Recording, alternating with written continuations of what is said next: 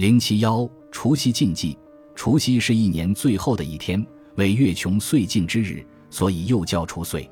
在年节中，除夕是去旧迎新的时候。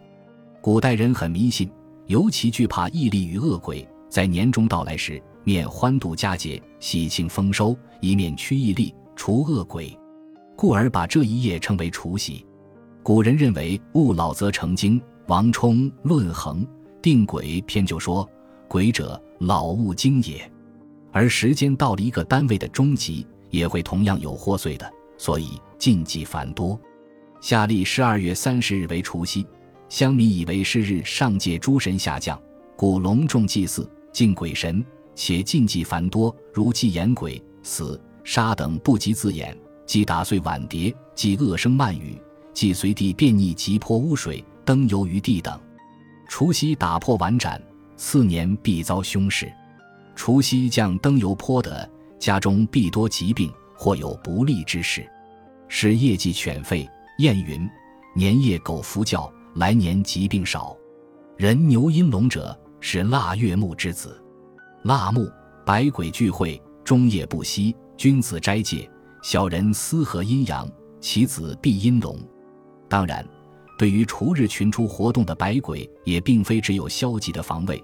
尚有主动出击的巫术作为后续手段，这便是以驱役主鬼为目的的拔除活动和大挪。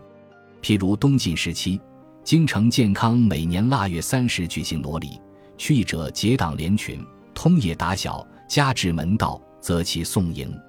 为人放荡的名士孙绰，为了取乐，戴上面具，混在大队驱役者中间，到大司马桓温家逐除恶鬼。此外，尚有一些其他的攘解手段。这天晚上，人们习惯的在门口放一根棍，放着根棍，据说有两种意义：一是赌元宝，不让财神、福神往外跑；一是防野鬼魔怪，不让他们这乌七八糟的东西进入家门。这根棍要在门口一直放到正月十五，否则便会野鬼进门，财神出，不卖人口卖房屋。冲喜和讨口彩也颇常见。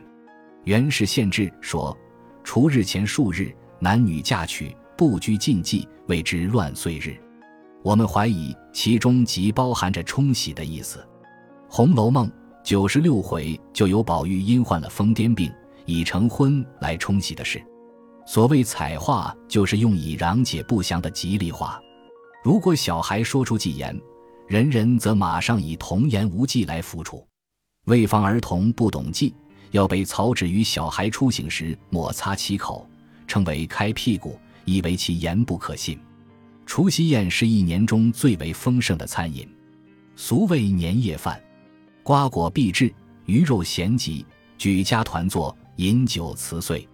此时人们即使没有食欲，但是非吃不可，一般都吃一块鱼头或鱼尾，寓意是头尾都有鱼。大多数地区吃鱼不能翻过身来。不然，新年出门会遭翻车、翻船之灾。吃饭时不能用汤讨饭，否则年内出门必逢风雨。班都有讨口彩的规矩，除了说些祝福的话外，吃枣要叫春来早，柿饼要叫事事顺，杏仁叫做幸福来，豆腐叫做全家福，三鲜菜叫做三阳开泰，花生果叫长生果，年糕叫年年糕，甘蔗叫节节糕。这些吉利话是人们的除夕功课。不能不说的，否则新年不顺。就餐前需要先祭祖先，请祖灵之前，家庭成员和物品必须齐全，否则就是人不团圆，才不完整。祖灵请来了以后，供桌两旁的座位，任何人不得占用，否则就是与祖先争座位；不得吵闹，更不准骂人，否则就是对祖先不敬；不得把喝剩的茶水泼在地上，否则就是混淆了焦点与泼水。大祭祖灵时，不得高呼小孩的名字，以免大门外无主鬼魂听到后造成小孩夭折。进餐时是非常忌讳别人来打扰的，这与苗族采年饭的忌讳类似。吃年饭也是苗家最神圣的时刻，全家必须团聚在一起，并排除一切干扰。特别忌讳有人来串门，因为这叫采年饭，会使全家不得安宁。除夕守岁风习由来已久。据《周处风土记》，除夕达旦不眠，谓之守岁。这天晚上，全家欢聚一堂，围炉而坐，叙旧话新，畅谈美好的祝愿，寄希望于新的一年，因而通宵不眠。关于守岁之由来，浙江舟山群岛、宁波、浙东带有这样一则传说：很古以前，太白山上住着一个恶魔，发怒时常呼风唤雨，造成水灾；高兴时催赶太阳，让烈日暴晒人间。使田地寸草不生，百姓因此痛苦万分。一天，东海上来了一位清水道长，受尽折磨的平民纷纷向他求救。法师知道恶魔喜爱喝酒，就采集了九百九十九种仙草、八百八十八种泉水，炼了七七四十九天，终于制造出一种醇香四溢、浓烈无比的奇酒。谁知奇酒刚酿好，恶魔就来了。原来异常芬芳的酒味直冲云霄，恶魔闻到这从来没有闻见过的酒香，垂涎三尺，急不可耐地追到炼酒处。清水法师哈哈大笑，恭恭敬敬将酿好的奇酒献给了恶魔。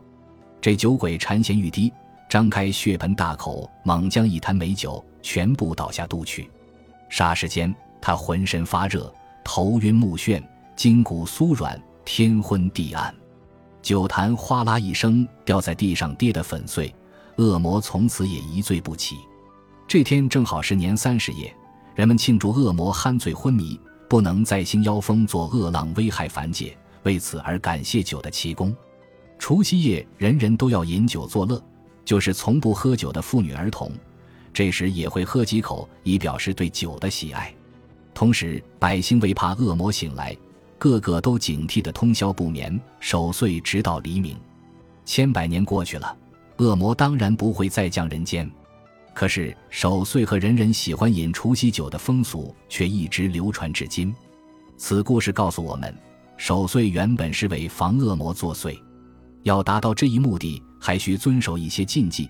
守岁时禁忌大声喧哗，以免惊醒恶魔；禁忌照镜子，以免见恶魔。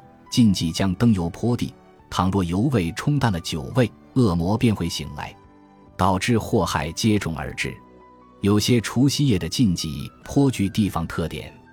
前面说过，大年初一不杀鸡。地处东海之滨的舟山有个习俗：大年除夕，家家户户杀猪宰羊、烹鹅烤鸭，也禁忌杀鸡。这里有一则故事，据传明朝末年。鲁王兵败逃到舟山，辅佐鲁王的是舟山芦花傲人张明镇。张明镇是东海抗清名将，一门五男，个个都是虎将。尤其是张明镇有岳飞之才，文韬武略，十分精通海上作战，更为骁勇。为此，清兵在东海进剿屡遭重挫，清兵对张明镇恨之入骨。一六五一年除夕晚上。清兵趁张明镇率兵远出攻打松江之机，突然袭击定海城。守城的安阳将军刘世勋诈降失败，清兵似潮水般涌进城来，逢人便杀。他们相约，一直要杀到鸡叫为止。清兵杀了舟山百姓一万多人。当杀到刘家院时，忽然听到了芦花雄鸡的叫声，这才停止杀人。